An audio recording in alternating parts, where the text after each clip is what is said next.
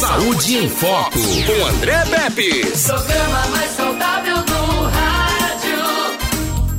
Saúde em Foco.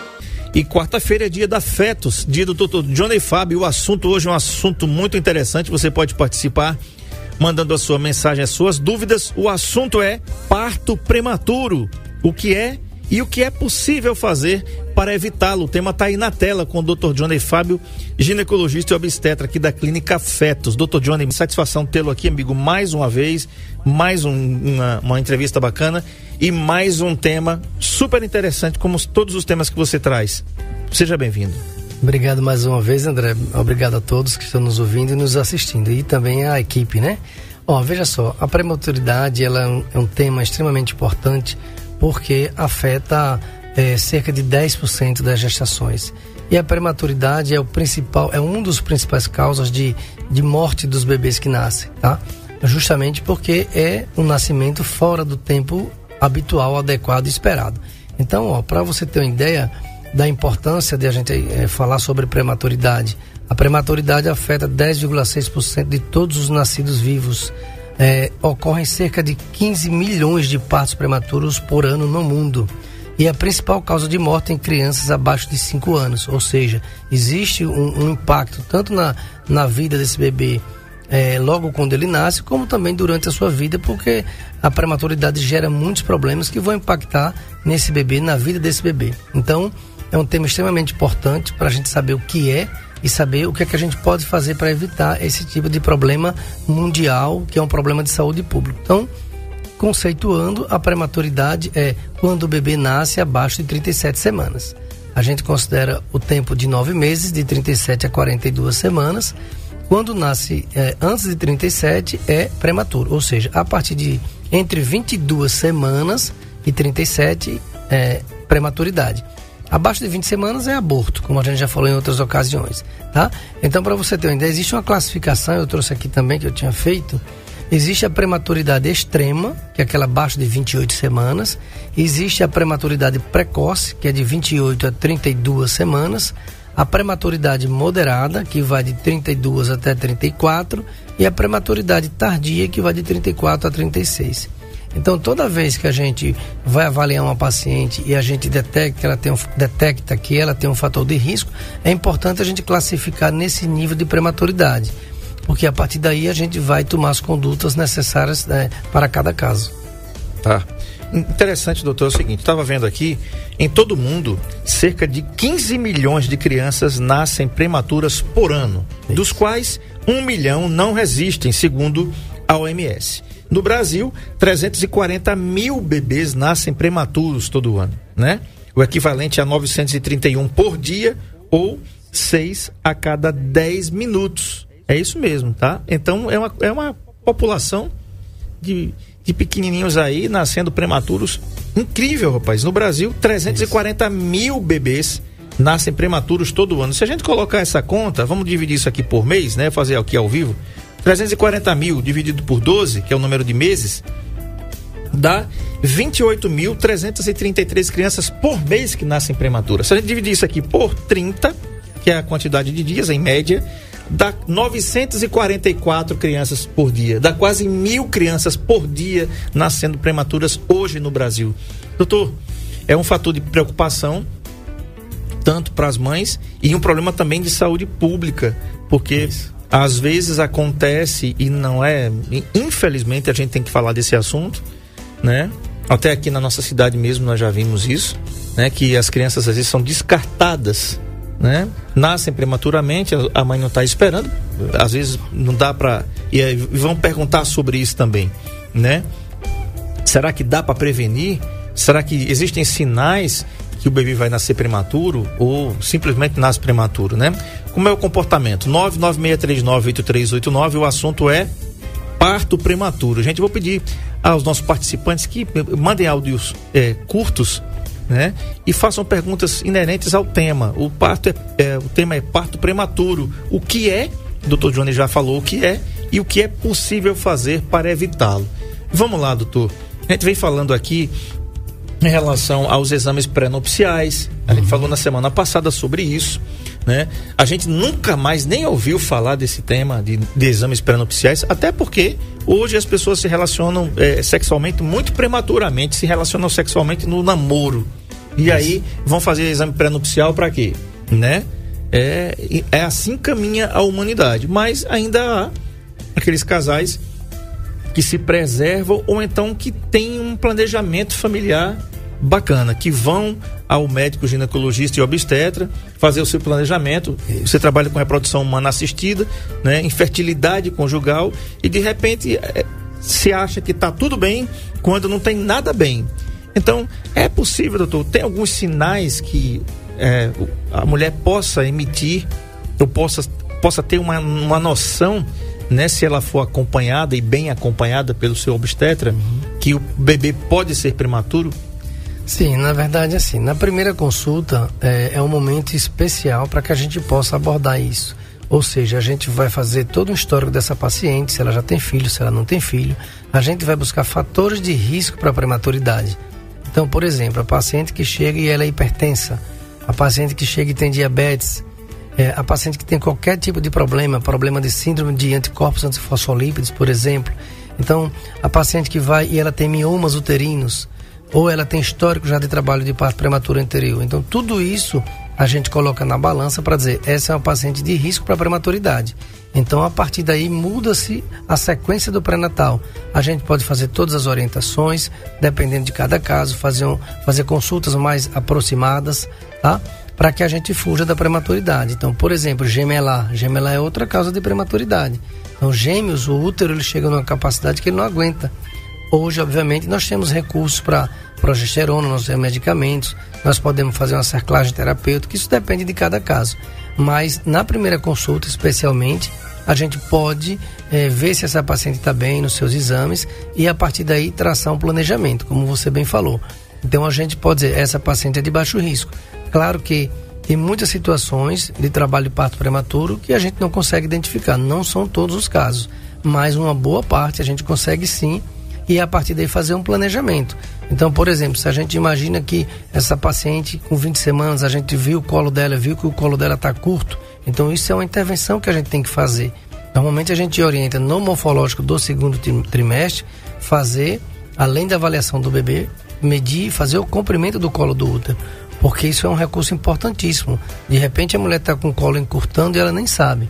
E se a gente vê que esse colo está curto, a gente pode deixar ela de repouso, usar progesterona, que é um remédio que ajuda muito nessas situações.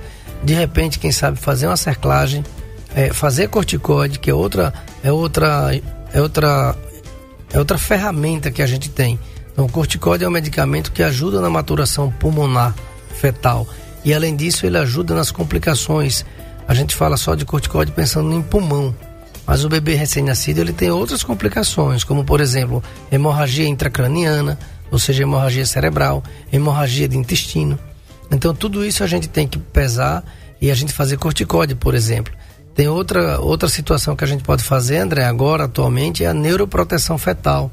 E a gente não tinha isso antes. Então, a gente usava sempre o sulfato de magnésio, que é uma medicação para as pacientes é, de pré-eclâmpsia grave e eclâmpsia, tá? Uhum.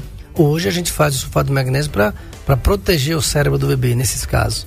Então, Claro que a gente já está falando de uma situação em que essa, essa gestante já está internada, tá? Uhum. Ou em trabalho de parto prematuro ou na iminência de tê-lo. Então, muitas vezes a gente interna essa paciente que, tá, que começou um trabalho de parto prematuro para tentar bloquear. Existe o que a gente chama de tocólise, ou seja, a gente tenta bloquear o trabalho de parto. Nem sempre consegue, mas principalmente identificar, identificar fatores de riscos, fazer um ultrassom é, para avaliação do colo uterino, que hoje pode ser feito com 16 semanas, saber o histórico dessa paciente. Então, tudo isso ajuda para que a gente possa identificá-la como de risco para trabalho de parto prematuro e agir da melhor forma para que o bebê, mesmo nascendo prematuro, nasça com uma condição favorável, que não vá grave para a UTI, uhum. que de repente ele vá para uma UTI, mas que ele fique lá por uma questão mais de exame, de oxigênio, nada grave. Então isso é o, é o papel da gente como obstetra, saber identificar, orientar para que a gente tenha melhores resultados. Que resultados? O bebê bem depois, né, na casa da mamãe e do papai. É isso que a gente quer. Perfeito. Você falou em ultrassom e me vem a cabeça uma, uma coisa interessante que o senhor bem acompanha no seu dia a dia como médico, no consultório. A gente, a gente, por exemplo, vou falar aqui da, de um exame que, que, quando começou, era um exame muito caro, pouquíssimas pessoas tinham acesso a. Estou falando da tomografia computadorizada, né? Uhum. A, com contraste ou sem contraste, mas era um exame caro, né? Dificilmente é, uma pessoa é, em condições é, poderia sem condições poderia fazer uma tomografia, né? Hoje é um exame que por ser muito feito, né, é, se tornou barateado. Tem tomografias uhum. aí que custam 250 reais, por exemplo. Uma tomografia do seio da face, por exemplo, é mais ou menos esse valor, média é esse uhum. valor, 250, 300 reais. É uma coisa que é, o trabalhador é um terço ou um quarto do seu salário, mas ainda ele, ele vai, lá, parcela, faz no cartão, enfim, né? Por que, que eu estou dizendo isso? Porque, doutor, quanto mais se faz um, um procedimento no Brasil, mais ele tende a ficar mais acessível. Uhum. Esse é o resultado, inclusive, da, da, da ultrassonografia. Isso. Eu lembro que, que quando uma, uma minha irmã de criação, quando ela engravidou em 1982, a ultrassonografia era coisa de rico. Era como se fosse uma densitometria óssea ah. hoje. Né? Uma densitometria óssea hoje é uma coisa ainda muito cara e, e, quase que inacessível à população em geral. Então, não, não era todo mundo que conseguia fazer uma ultrassonografia para descobrir, por exemplo, o sexo do bebê, que era o que é a coisa mais interessante para a mãe naquele tempo ali, uhum. era o sexo. Por que, que eu estou falando isso? Você falou em ultrassonografia e ano, ano sai, ano entra, a pandemia chegou, foi embora, a ultrassom continua firme e forte lá, você continua fazendo, você continua realizando isso. E a minha pergunta é, em termos de prematuridade, né? O que, é que a ultrassonografia pode revelar? E se ela pode revelar alguma coisa quando a futura mamãe vai lá na fetos e vai lá, faz a sua consulta durante o seu, seu pré-natal? Então, ultrassom, eu sempre falo, não existe mais ginecologia obstetrícia sem ultrassom, tá? Hoje a gente precisa, é uma ferramenta que tem que estar do lado, porque tira muitas dúvidas e direciona a gente para um tratamento adequado de cada caso. Então, assim, com relação à prematuridade, como eu falei, a gestante chega lá e ela, vamos dizer que seja a primeira consulta. A gente faz todo o histórico dela e de repente a gente vai para o ultrassom e vê que ela tem um mioma grande ou dois miomas. Então, assim, ultrassom dá para a gente visualizar o útero, dá para a gente visualizar o saco gestacional ou os sacos gestacionais no caso de gemelaridade, e aí a gente já passa a fazer uma classificação de risco. E essa é a importância do ultrassom. E como um momento mais adequado para a gente avaliar isso é a gente fazer a medida do colo do útero. É, a gente sempre falou a partir de 20 semanas no morfológico, entre 20 e 24 mas hoje já se orienta a fazer um ultrassom endovaginal para medir do colo a partir de 16, tá? Porque normalmente assim, a gente não consegue identificar fazendo só por cima, né? Ultrassom pela, na, pela barriga. A gente avalia bem o útero, avalia bem o bebê, o saco gestacional, como você falou, as partes fetais, né? Se tem alguma malformação ou não a placenta, se ela está na localização adequada, o líquido amniótico, se ele está numa quantidade normal. E o colo do útero, é, de forma precisa, a gente só consegue avaliar pela via vaginal. Então, o ideal é que a gente sempre oriente essa paciente a fazer um ultrassom vaginal a partir de 16, 18 semanas. Por quê? Porque se o colo estiver curto, aí sim ela passa a ter um alto risco de trabalho de parto prematuro. Então, a gente tem que preparar, tem que comunicar e tem que fazer o que a gente precisa em termos de remédios, em termos de orientação de repouso, é, afastamento de trabalho, abstenção de, de atividade sexual, tudo para que a gente possa levar essa gravidez a um momento em que o bebê nasça bem. Ou pelo menos que ele nasça numa situação, como eu falei, a gente usa medicamentos para que ele nasça numa situação que não vá tão grave para uma UTI. Tá? E é, pegando o que você falou, da questão que é, uma, que é um problema de saúde pública, existe um, um reflexo muito grande hoje, porque a gente vê aí, é, vou dar um exemplo aqui da nossa UTI do regional, que praticamente só vive lotada. Sim. Né? Porque, é, logicamente, que é uma referência, mas é, é, é, essas contas que você contou aí. É muita gente, muito bebê que nasce prematuro. Então, sobrecarrega uma UTI. Às vezes, eu já eu pessoalmente já tive situação de precisar de uma vaga de UTI e não ter. E ter que lutar para conseguir uma vaga é, em outro serviço, Maceió, né? Da então, Santa Mônica. Santa Mônica ou Hospital Universitário, o HU. Né? HU. Às vezes eles remanejam para Santa Casa, enfim. Então, assim, é um problema de saúde pública, é um problema que a gente tem que estar sempre atento, tá? É, porque a gente não pode só pensar na questão da gravidez, ah, né, e nascer. Não, a gente tem que pensar nesses reflexos todos, tá? Além do que, a gente tem que pensar é, na mãe e tem que pensar na, na vida desse bebê, não somente no nascimento, tá? Uhum. Como eu já trouxe aqui em números, é, as complicações de um bebê que nasce prematuro, muitas vezes são para a vida toda. O bebê pode nascer com, é, com problema ocular, por exemplo. Existe a retinopatia do prematuro isso vai ser problema para a vida dele, uhum. não só para aquele momento. Uhum. Não é assim, ah, saiu da UTI tá tudo bem. Não é bem assim, tá? Então é preciso a gente ficar atento para os casos de prematuridade, tentar fazer a nossa parte. Outra coisa importante, André, é sempre avaliar a parte é, que a gente chama de microbiota vaginal, ou seja, fazer um estudo de cultura de secreção vaginal durante o pré-natal para identificar principalmente bactérias que podem levar a trabalho parto prematuro. Outro, outra situação é a infecção urinária. A gente tem que estar tá fazendo rastreamento através da cultura de urina, tá? Porque muitas vezes a, a mulher entra em trabalho de parto por uma infecção urinária assintomática. Ela não sabia que tinha infecção urinária e de repente entrou em trabalho de parto. Como também ela pode ter bactérias vaginais que levam a um trabalho de parto prematuro e ela também não sabia.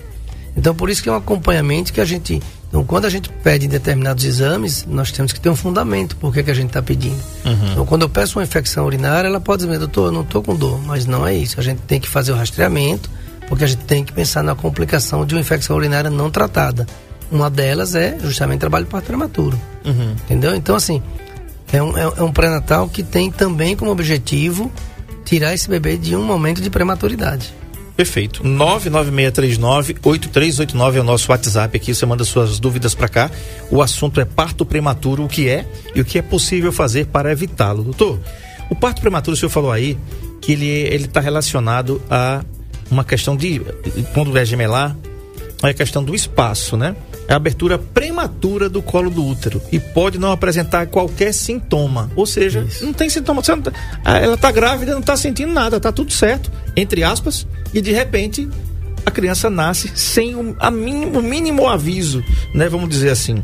Não tendo como ser descoberto, exceto, olha, por uma ultrassom transvaginal quando ocorre por conta de uma incompetência istimocervical. Doutor, o que é essa incompetência istimocervical? É, essa incompetência istimocervical ou insuficiência istimocervical é uma fraqueza da musculatura do colo do útero. Então a mulher já nasce com esse problema, é um problema que é, é, é genético, ela já nasce com essa fraqueza muscular. E aí o bebê vai crescendo e normalmente quando ele chega aí 500 gramas, ele já começa a fazer um peso no colo e o colo não aguenta. Isso, na verdade, é, é, é mais uma característica de abortamento tardio, mas pode acontecer depois de 22 semanas. E a gente fazer um diagnóstico de insuficiência estímulo cervical, normalmente essa incompetência, ele, o colo abre todo, o bebê acaba nascendo, nascendo vivo, mas ele nasce numa situação que ele, ele não consegue resistir. Então, normalmente, com 22 semanas, 24 semanas, é extremamente difícil, mesmo que ele esteja ali na UTI, que ele consiga sobreviver, porque ele não tem estrutura, uhum. né, não só pulmonar, mas de forma geral. Então, quando a gente detecta esse, isso, por isso que é importante a gente fazer esse histórico clínico, por exemplo. Uhum. Então, a gente pergunta se é a segunda gravidez? É. E a outra? Não, eu perdi com 22, 24 semanas. Você já fica atento. Ó, eu não senti nada e de repente o bebê começou a sair, eu tive sangramento. Então, isso já fala a favor de insuficiência cervical. Então, a gente já programa para uma gravidez, ou se ela já estiver grávida, normalmente 14, 15 semanas, a gente vai lá e faz uma cerclagem que é um procedimento onde a gente dá um ponto, dá vários pontos no colo do útero, para que esse colo fique firme e aguente o peso da gravidez, o peso do bebê, né, à medida que ele for crescendo. E, obviamente, é um procedimento que traz muitos resultados, também não é 100%. Tem vezes que a gente faz a cerclagem mesmo assim o bebê nasce, mas a gente tenta segurar essa gravidez o máximo que a gente puder através desses pontos que a gente dá no colo. Tá, esse exame, doutor, essa ultrassom, ela é recomendada para ser feita entre 18 e 24 semanas, né? Isso. É, ou, na... já, ou já tem outro parâmetro? Não, é, na verdade é assim, é, para para incompetência ou, ou insuficiência cervical, hoje inclusive está se estudando marcadores que a gente chama, exames que possam ser feitos para uhum. avaliar. Infelizmente a gente não tem isso. É lógico que muitas vezes a gente pode fazer, porque o que acontece? Se a gente faz um ultrassom endovaginal para medida do colo muito precoce, o colo não tem alteração. Uhum. Então ele vai se alterar lá a partir de 18, 20 semanas. Por isso que hoje, isso é um dado atual, porque se, se alguém for ler, vai dizer que, que a medida do colo deve ser a partir de 20 semanas, mas eu acabei de chegar no Congresso e já mudou. Então hoje o ideal é fazer a partir de 16 para isso, para que a gente se antecipe, para a gente pegue, para que a gente pegue esse colo reduzindo no momento adequado que dê para a gente fazer um procedimento que resolva. Entendi. Porque muitas vezes você vai fazer. Eu tive uma paciente que ela chegou reclamando de dor com 22 semanas e assim o colo já estava totalmente aberto. Tá? Ela não tem histórico de nada. Na verdade, ela já tinha tido um parto, tá? Ela já tinha tido um parto e estava tudo normal. E de repente, quando eu fui ver, o colo estava aberto. Uhum. Então a gente correu para fazer a cerclagem. Existe a cerclagem de, de emergência que a gente faz. Uhum. A gente conseguiu levar essa gravidez até acho que 32, 34 semanas. O bebê foi para UTI, mas hoje está com ela. Tá, coisa boa. Bom, é, a prematuridade é a maior causa de mortalidade perinatal e até os 5 anos de idade. Por isso, a identificação com antecedência é tão importante, né, doutor? Isso, porque como eu falei, né? Às vezes o bebê nasce num momento em que é, nada está preparado, né? Nem o organismo dele, nem uma UTI para receber um bebê desse, porque isso muda também. E principalmente nos casos de prematuridade extrema, né? Que é aquela de abaixo de 28 semanas, tá? A partir de 28, 29 é que o bebê começa a chegar próximo de um quilo. Então, assim, muitas vezes acontece de, de, não dar tempo de você fazer nada de preparação e de repente o, o bebê nasce numa situação grave e por isso que existe alta chance de óbito desse bebê. E como eu falei também, às vezes ele começa a ter complicações, depois ele recupera, mas isso vai impactar na vida dele nos primeiros anos.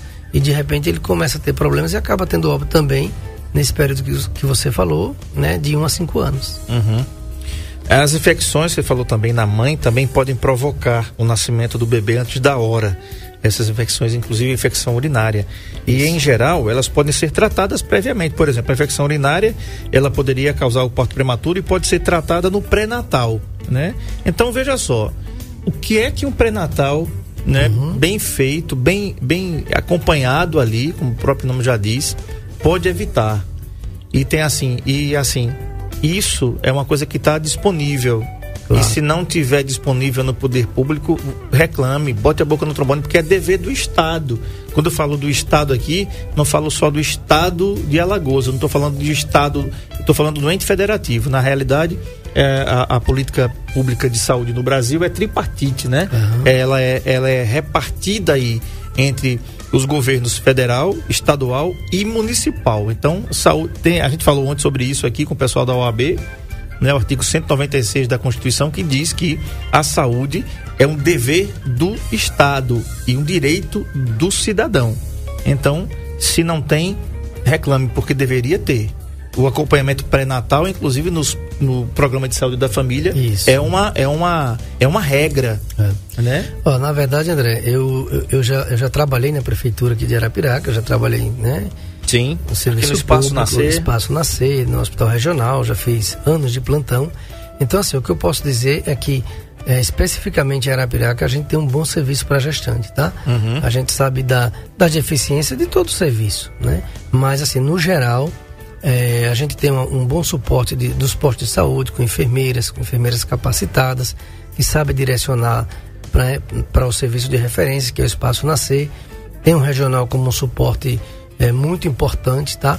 E obviamente que, assim, como eu falei, é, é difícil você dizer que, que, um, que um município vai ter um, um pré-natal de excelência e tal, mas assim, chega perto, chega. É, eu falo, é, não tenho um elo com, com nada, de, sim, sim, enfim.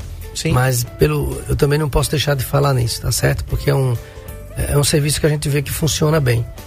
O pessoal de enfermagem, os médicos, enfim. Então, eu acho que a questão de, de saúde pública em Arapiraca, especificamente para gestante, eu posso dizer porque eu já passei né, por, por, esse serviço e é muito bom. Que bom, é uma boa referência. É quando, como eu sempre falo, doutor, nosso programa é, ele não tem nenhuma intenção de estar tá alfinetando ninguém. É, claro. Quando funciona, a gente fala. E quando não funciona, a gente fala também. Né? Com certeza. Tem que ser assim. É, a, em, embora, já, já vou pedir ao pessoal aqui que às vezes acontece de ter algum tipo de participação, as pessoas, ah, não, tô, não, não, não, não tem médico disso, não tem médico daquilo. Veja, você é, tem uma ouvidoria para fazer isso, né? Tem lá, se você não sabe, vai lá no Google, coloca lá, ouvidoria do SUS. Aí você coloca lá e liga lá e eles atendem e eles vão em cima. Porque uhum. tem que ter. Você não está pedindo favor, não. Não é esmola, não. Não é, não é favor. É o seu imposto que volta para você mesmo. Né? É assim que funciona. E é assim que tem que funcionar. O secretário esteve aqui com a gente na sexta-feira, falando sobre isso. Diz assim: olha, as pessoas estão. Tão, é, é, as pessoas ficam assim, não, o SUS não cobre isso, não. O SUS cobre tudo. Ah. Né? O SUS cobre tudo. Ele falou aqui que mandou uma paciente para São Paulo ao custo de mais de 200 mil reais. De um procedimento que em Alagoas não era feito. Então, é, vamos parar com esse negócio de dizer, não, o SUS não cobre, não.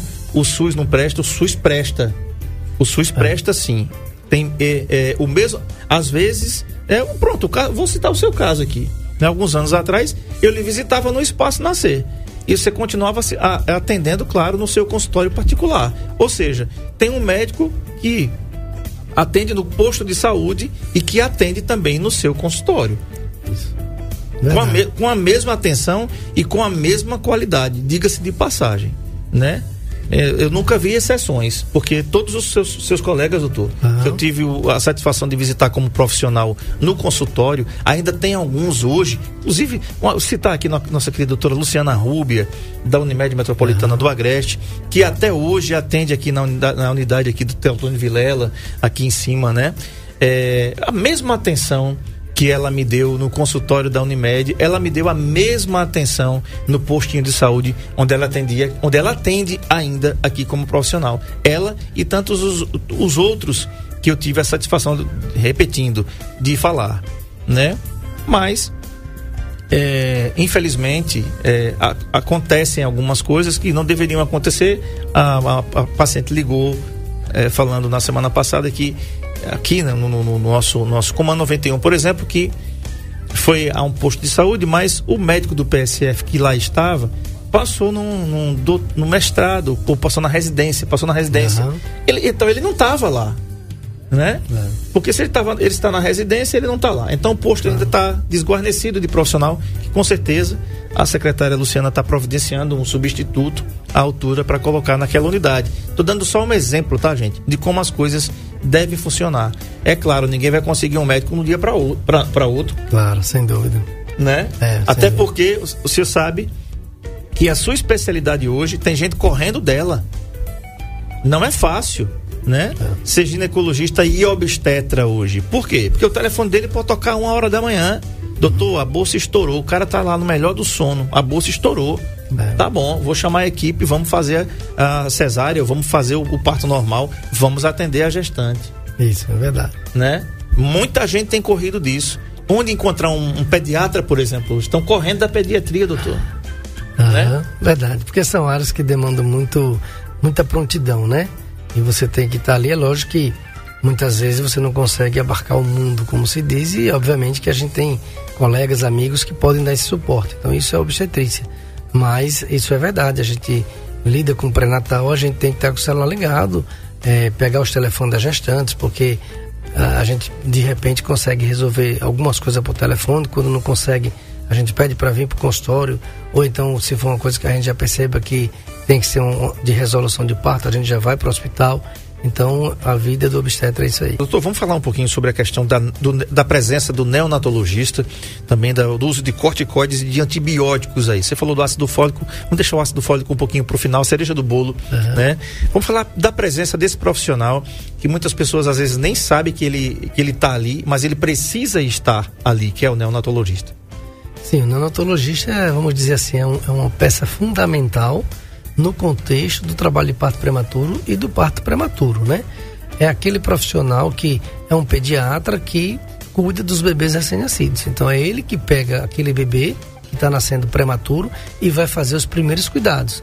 Vai olhar a temperatura, vai olhar o peso, né? vai olhar como é que está a questão pulmonar, a frequência cardíaca, os batimentos cardíacos. Então, assim, ele vai fazer uma avaliação completa desse bebê e, obviamente, dependendo da idade gestacional, vai propor o melhor tratamento. Se ele vai ser entubado, se ele não vai ser entubado, se ele vai precisar de um remédio chamado sulfactante, que melhora a, a questão pulmonar do bebê. Ou seja, ele vai fazer ali os procedimentos de aplicação de vitamina K para evitar é, hemorragias do bebê. Então, é aquele profissional que vai pegar o bebê, que vai cuidar do bebê. Então, a gente faz o parto, entrega esse bebê para o neonatologista e a partir daí ele vai tomar conta desse bebê e vai fazer tudo que for necessário para que esse bebê fique bem.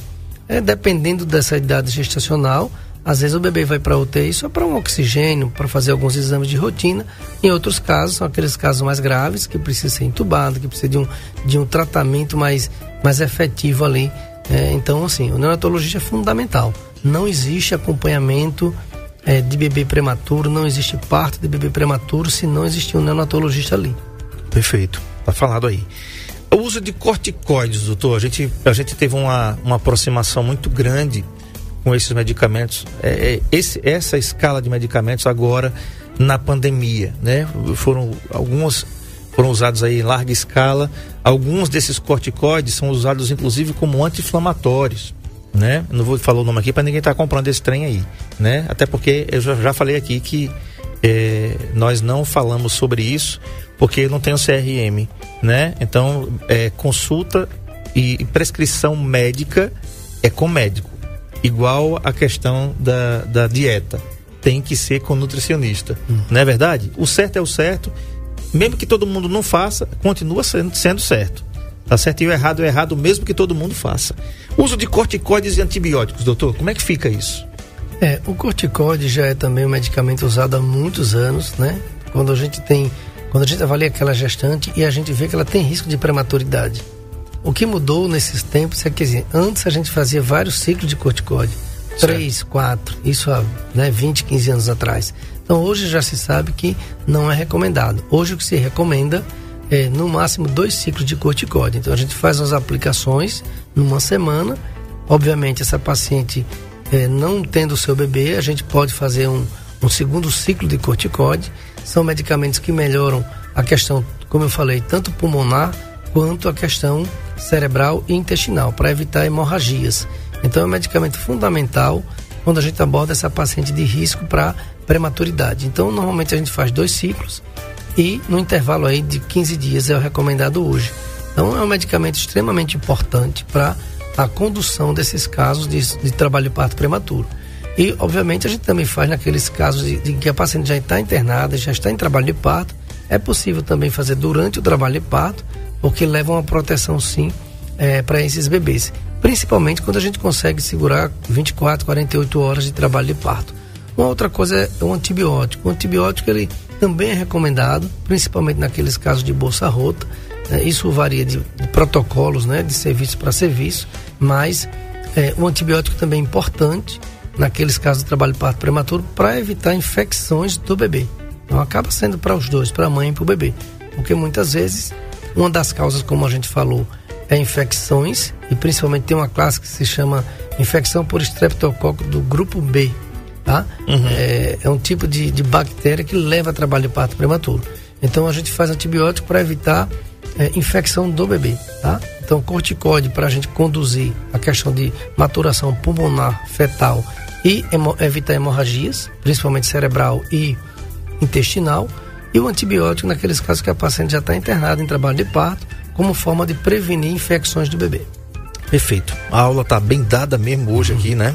Um abraço aqui a minha querida Neide, que está almoçando aqui, está mandando um abraço aqui pra gente, a dona Hilda também. Doutor, o ácido fólico é, é sempre bem-vindo e prescrito pelos obstetras já no comecinho da gravidez. Detectou ali, já começa a questão do ácido fólico. Qual a importância? Porque todos os suplementos, os suplementos vitamínicos e minerais prescritos, que às vezes tem até outras vitaminas, mas tem que ter a presença ali do ácido fólico. Qual a importância dele e por que que a mãe tem que ficar tão ligada? Inclusive o, o é, é preconizado e disponibilizado no SUS, né? Aqui nos postos de saúde, sejam eles é, da rede municipal ou estadual, disponibilizados para gestantes. Por que é tão importante a presença do ácido fólico? É, uma das patologias que a gente vê com mais frequência é alterações da coluna, que se chama mielomeningocele, tá? Então o ácido fólico ele foi estudado, pesquisado e viu-se que aquelas pacientes que aqueles bebês que nasciam com mielomeningocele eles, as, aquelas mães não usavam ácido fólico. Uhum. Então o ácido fólico ele tem, primeiro a importância é assim, tem que tomar antes de engravidar, isso é o ideal. Porque o ideal é que ele esteja fazendo o efeito, já correndo na, na circulação sanguínea, antes da formação embrionária. Quanto tempo, doutor, antes? O ideal de dois a três meses antes de engravidar. Tá. Tá. Pelo menos um mês. É o recomendado hoje pela, pela Federação Brasileira de Ginecologia e Obstetrícia. Então ela começou a tomar o ácido fólico, ela quer engravidar, começa a tomar o ácido fólico, já é prevenção desses problemas neurológicos do bebê. Engravidou, continua o ácido fólico. Então a, a gente sabe que a fase embrionária ela termina com 10 semanas. Portanto, a função principal relacionada a alterações da coluna é até 10 semanas, tá? O ácido fólico ele tem uma outra importância depois de, dessa idade gestacional, que é em alguns casos de anemia. Tá? A gente sabe que anemia é outra, é outra situação Sim. bem frequente na gestante. Então, o ácido fólico, existem algumas anemias que são por deficiência de ácido fólico. Então, o ácido fólico ajuda tanto nesses casos, quanto também ajuda nas anemias que a gente chama anemia fisiológica da gestante. Tá. Ok. Essa, essa anemia é diferente daquela anemia ferropriva, que é a, a falta de ferro no sangue, né? É, é, a deficiência de ferro, né? É diferente. É diferente. A, a, gestante, como existe uma diluição, uma, a gente chama de uma diluição do sangue, uma hemodiluição, ou seja, um aumento de líquido na circulação, existe uma redução fisiológica aí, mas até um determinado nível, né? Então a gente hoje considera abaixo de 11, 11 gramas por decilitro, que é a anemia. No adulto é 12. Uhum. Então abaixo disso é anemia, e aí muitas vezes a gente precisa corrigir com ferro, porque anemia é, ferropriva também é bastante comum nas gestantes de um modo geral. Ok. Conversei com o Dr. Johnny Fábio da Clínica Fetos, que fica aqui, vai aparecer o endereço na sua tela aí, tá? A Clínica Fetos fica aqui no bairro Brasília, na Avenida Deputada Ceci Cunha, número 64. Isso aqui do mesmo lado, na mesma calçada da Rádio NN. E antes do posto Sky, você tem ali a Clínica Fetos, bem sinalizada ali, né? Para você ser muito bem atendida pelo Dr. Johnny Fábio, seja na questão de infertilidade conjugal, né? Também ginecologia e obstetrícia, que está aí na, na, tela, reprodução humana assistida e medicina materno-fetal. Tem muita coisa ainda em 2022, com muitas novidades, que a gente vai, ao longo do tempo, a gente vai estar tá passando aqui, doutor Johnny vai estar, tá, né? Tem o, o, laboratório de, de criopreservação de sêmen. Está tá quase, quase pronto, né, doutor? Quase pronto. Quase pronto. E aí a gente vai trazer muitas novidades por aqui para vocês ficarem por dentro desses assuntos e tantos outros aqui inerentes aqui à Clínica Fetos, né? Que é um verdadeiro centro de, de medicina fetal aqui no estado de Alagoas. É, alguns, alguns procedimentos você só faz no estado de Alagoas, aqui em Arapiraca, na Clínica Fetos. Então, tá aí na tela o endereço do, Instagram, Clínica Fetos com T-U-S no final, tá bom? Telefone 3530-1205 e o telefone também, o WhatsApp 99607-5151. Você que está pretendendo engravidar, não faz isso sem acompanhamento, não. Vai lá, faz um pré-natal bacana, né? Para evitar que tenha uma criança prematura e que ela venha, porventura, sofrer e você também sofrer por conta disso. Doutor Johnny, muito obrigado pela concessão da entrevista e até a próxima quarta-feira. Obrigado, André. Estaremos aqui. Espero ter contribuído né, com esse tema tão importante. Fiquem todos com Deus. Amanhã, se Ele permitir, a gente volta. Tchau.